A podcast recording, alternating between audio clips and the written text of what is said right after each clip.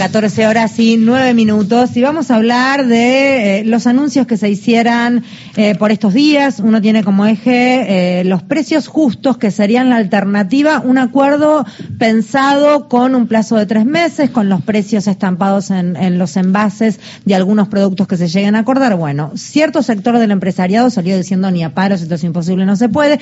Tom Bolini salió diciendo hay alrededor de 1.500 productos ya acordados. Y por otro lado, el plan 30 cuotas que viene a, poner eh, 30 cuotas sobre algunos electrodomésticos, no todos, entre ellos la previa del Mundial con un 30 cuotas para televisores de 50 pulgadas para arriba, suena casi idílico para el fanático de fútbol.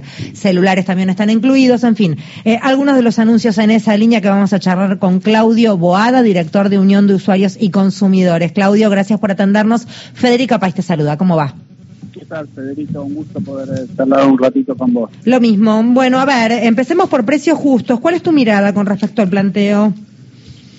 Eh, todo lo que todo lo que lleve a, a, reducir y a poner límites a la inflación y a la vez eh, digo reducir, ¿no? No digo suprimir totalmente, porque la supresión de la inflación es un proceso que va a llevar largo tiempo, muchos meses o años, pero todo lo que tienda a la reducción de la inflación, como es la fijación de precios eh, a través de acuerdos en este caso, es, es, saludable y es bienvenido por nosotros.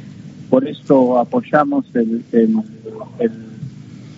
eh, el, programa de precios cuidados, por eso también hay gobiernos provinciales que tienen precios para supresión, caso de Santa Fe, que nosotros apoyamos. Pero y, esto de precios justos, que es el precio impreso en, en el este, en los envases, en la caja, en el envase, y que va a durar 90 días, nos parece interesante. Hubo algunas experiencias y fue difícil, este, fue difícil llevarlo adelante porque hace toda una dinámica de que esté impreso ya en el envase y, y en su momento pasó que cuando se agotó el, el programa, eh, el plazo del programa, recién ahí aparecieron los, los envases marcados. Eso es un, un problema. ¿Por qué? Porque el empresariado no llegó a hacerlo por una cuestión de logística, digamos, era complejo hacer la impresión de los precios en los envases o por qué? Yo creo que era por una cuestión de logística sumado a eh, el desinterés en realizarlo, ¿no? Porque la logística uno tiene que pensar que lógicamente van a mandar a, imprimir los envases, que esos envases van a ser utilizados dentro de una X cantidad de días y que recién van a llegar mucho después.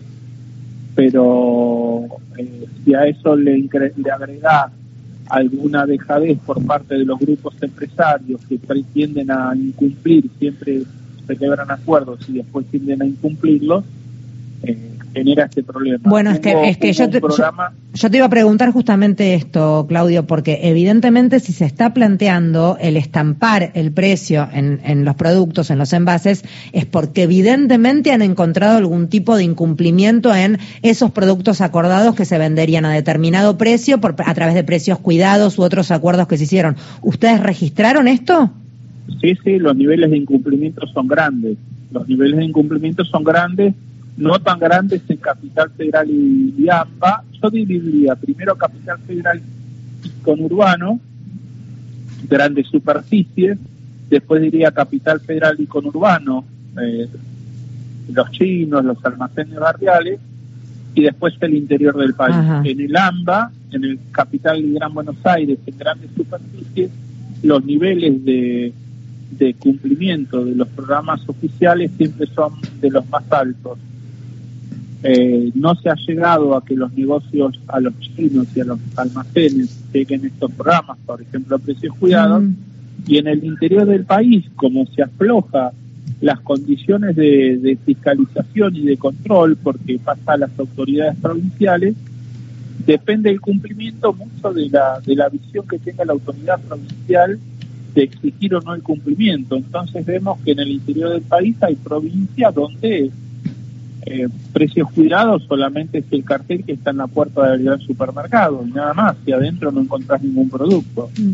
El caso concreto, esto que te estoy mencionando, a la vuelta de Patio Olmo en Córdoba, capital, eh, lugar céntrico de, de, este, de la ciudad de Córdoba, supermercados con, con el logo en la puerta de precios cuidados y ninguno, ninguno, ¿eh? cuando digo ninguno no digo dos, tres, ninguno, ningún producto ni señal. Sí, a ver, eh, pero también aplica que capaz que no tienen ninguno tampoco con los envases, eh, con la estampa, digo, ¿cómo, haces? Porque el tema es que no los pones en la góndola.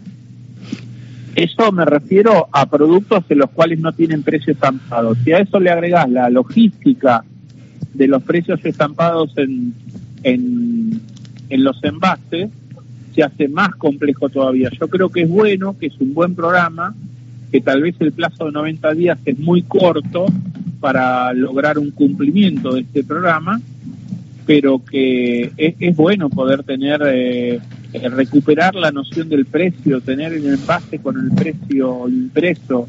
Y después empiezan las articularidades siempre. En los pocos lugares donde hay envases con precio impreso, le, le ponen encima una etiquetita con otro precio. Por eso, sí, sí. No, no, aparecen, no aparecen. O sea, la clave de todo esto es que después haya eh, control.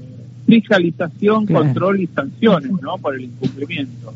Cosa, cosa, ¿qué tal, Claudio Mario Giorgi? El Estado no está preparado, no tiene capacidad suficiente física, recurso humano para hacer ese control. Estaba pensando que este, también hay una amenaza, entre comillas, dicho esto, internacional, porque la suba de los precios en Europa hace que muchas empresas productoras de alimentos argentinas estén reuniéndose en Madrid, creo que son 17, 18 empresas, para ver si pueden proveer góndolas en aquellos lugares, con lo cual este importará muy poco si van a cumplir o no con lo que sucede acá. Siempre han mirado para otro lado. Estaba pensando también el, el tema del etiquetado frontal, la etiqueta negra que dice este, preventivamente lo que contiene. Tampoco se ha cumplido eso nada. No, lo que pasa, tenemos la ley de góndolas que tampoco se cumple en ningún lugar. O sea, eh, y esto que vos decís es tal cual así. Nosotros vivimos en un, en un mundo tensionado, conflictuado con, con los problemas alimenticios y los problemas energéticos eh, a partir de la guerra Rusia-Ucrania y antes también. Y nosotros somos productores de energía, productores de, alimentos, y el productor acá mira, mira el precio internacional, eh, pero el nivel de sueldos, de ingresos de Europa, por ejemplo, es muy distinto al nivel promedio de sueldos de los argentinos. Entonces, sin políticas claras de que permitan separar el precio que se vende en el mercado interno y reservar porciones para vender al mercado interno y liberar el resto para la exportación, sin esa política, el consumidor argentino estamos condenados a pagar los precios internacionales. Eh, la verdad que es un dilema para el consumidor, porque casi es que me pones en el aprieto de decir, desear que Argentina que a los exportadores argentinos le vaya mal para que tengan que vender en el mercado interno y lo valoren. Eh, lo valoren como mercado, ¿no? Como mercado a cubrir. Y, y, pasa esta contradicción, que si le va bien a Argentina en los mercados internacionales, con trigo, con, con, los, con aceites, con los distintos productos alimenticios, nos va mal a los consumidores, claramente. Pero el alimento, el alimento tiene un valor agregado, podría generar empleo y consumo interno, ¿no? Manteniendo un precio accesible. Sí, sí, sí, por supuesto. Por eso digo que tiene que haber un precio para el mercado interno y una porción de la producción, que en algunas actividades es el 10, el 15%, una producción, una, un porcentaje de la producción reservada al mercado interno a precios accesibles a nuestros bolsillos y el resto que se pueda exportar eh, a precio libre, por supuesto, no, no, no, no habría problemas. Y si, y si se gana mucho en los mercados del exterior, que se gane mucho, pero no que, que se desentienda del mercado interno y de la alimentación tan necesaria para toda nuestra población. Eh, Claudio, gracias por hablar con nosotros. Eh, desde la Unión de Usuarios y Consumidores, ¿por dónde pasan las denuncias más habituales, ya que estamos para difundir un poco cómo viene la, mano? Bueno, nosotros tenemos, eh, el tema de precios realmente hay como un factor resignación en mucha gente, no es uno de los temas más denunciados. Acá tenemos otros temas distintos, eh, como puede ser eh, garantía de electrodomésticos, como puede ser la dificultad en, en, dar las bajas, este, Sí, a, mí me parece que en realidad el tema de precios estamos todos medio resignados y ya ni hacemos la denuncia, porque la verdad es que todos vemos irregularidades. Ese es el eh, tema. Claro. Hay, hay poca, hay poca.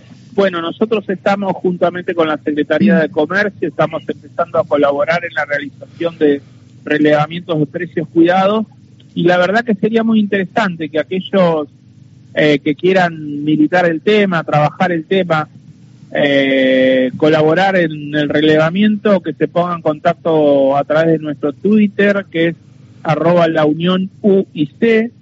Eh, y ahí que te denuncia nada, fui a tal súper en tal lugar y acá no hay eh, el producto o me lo cobran más caro, sería esa la dinámica. Tenemos una planilla de relevamientos que nosotros le podríamos pedir a la gente que la complete cuando va a hacer sus compras y esos son insumos que hizo la Secretaría de Comercio para ver cómo funciona el programa y aplicar sanciones. Eso bueno, sería interesante que la gente se pueda comunicar con nosotros. Es que también eh, es colectivo también muchas veces, yo creo en eso. Jorge Dorio me mira chinchudo. No, digo que la resignación, este, en casos donde hay un abuso tan descarado como el de los este, generadores de precios, me parece que no es la mejor actitud, por cierto. No, por eso, pero por eso lo que está diciendo Claudio justamente es eso, no te resignes y ya que te enoja, milita. Además la Secretaría de Comercio tiene un papel de, este, es verdad que, bueno, es verdad que uno extraña ciertas gestiones de otros gobiernos que enojaban mucho a los a los propietarios de los grandes supermercados, pero este había fiscalizadores y gente que chequea, que nos cuidaba a nosotros, la verdad, los consumidores. Bueno, esa,